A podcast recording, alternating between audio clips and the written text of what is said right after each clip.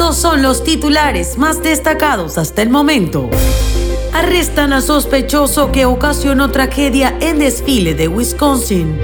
Niño hispano que jugaba en su casa en California muere por una bala perdida. Ordenan el arresto de cinco policías de Georgia por matar a un joven mexicano. Cae avioneta en Nebraska y reportan tres muertos. Mundo Now, noticias en cinco minutos. Inmigración, dinero, política, entretenimiento y todo lo que necesitas para amanecer bien informado. Hola, hola, ¿qué tal amigos? Bienvenidos una vez más a Mundo Now. Les saluda Elidip Callazo junto a mis compañeras Camila Daza y Daniela Tejeda. Investigadores analizan si el conductor de una camioneta que embistió un desfile navideño en los suburbios de Milwaukee, Wisconsin, matando al menos a cinco personas y lesionando a 40 más, huía de un delito. El domingo la alegre escena de bandas y niños bailando con gorros de Santa Claus y ondeando pompones se tornó mortal en un instante cuando la camioneta arrolló barricadas y embistió a bailarines, músicos y otras personas. En un video una mujer grita, oh Dios mío, una y otra vez después de que la camioneta arrollara a un grupo de bailarines. Un padre hablaba de ir de un cuerpo retorcido a otro para buscar a su hija y entre los muertos había miembros del club Dancing Grannies, abuelitas bailarinas.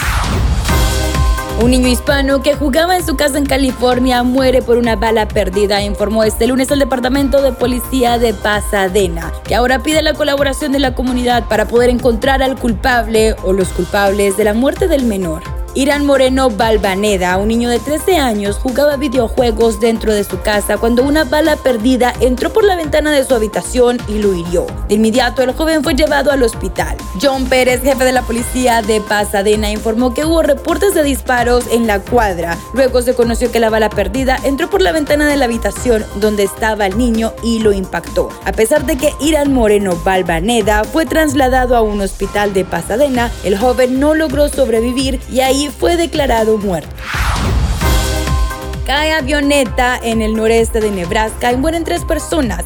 El suceso ocurrió cerca de Chardon, Nebraska, reportó el diario Star Herald. Añadió que el piloto y dos pasajeros fueron hallados muertos cuando los rescatistas llegaron al lugar. Varios testigos llamaron a la policía para reportar una bola de fuego o explosión en las afueras del poblado según un comunicado de la Fiscalía del Condado de Dawes, de acuerdo con la información de AP y agencia InfoBay. Las cuadrillas de rescate hallaron a la aeronave en una zona rural cerca del aeropuerto municipal de Chardon. Las autoridades no han divulgado las identidades de las víctimas. Hasta el momento, las autoridades siguen en el lugar de los hechos, realizando investigaciones correspondientes para resolver cómo sucedieron los hechos y deslindar responsabilidades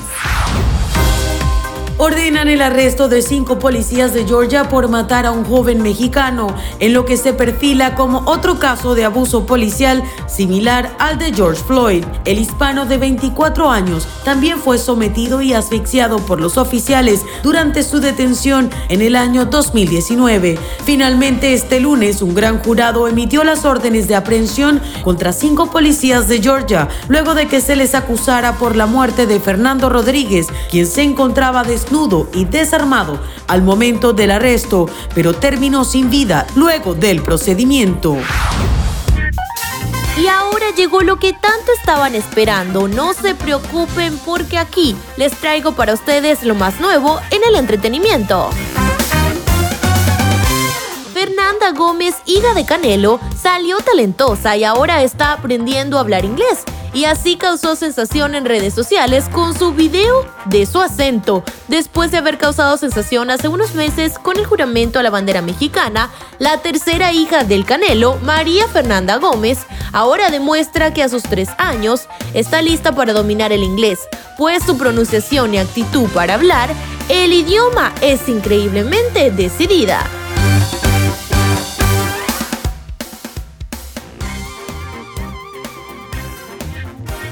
En otras noticias, después de triunfar en los premios de la radio y aún más en los Latin Grammys, el grupo Firme se ha convertido en la gran revelación grupera de los últimos años y ahora están en los cuernos de la luna, pero eso trae ciertas envidias y detractores, como las recientes críticas al integrante que se comprometió con su novio.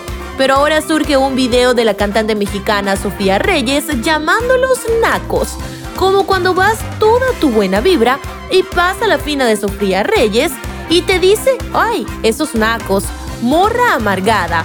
Fue lo que se puede leer en una historia de Instagram de la cuenta de Chica Picosa, generando polémica e indignación por llamar nacos a Grupo Firme en pleno backstage de los Latin Grammys. Deportes.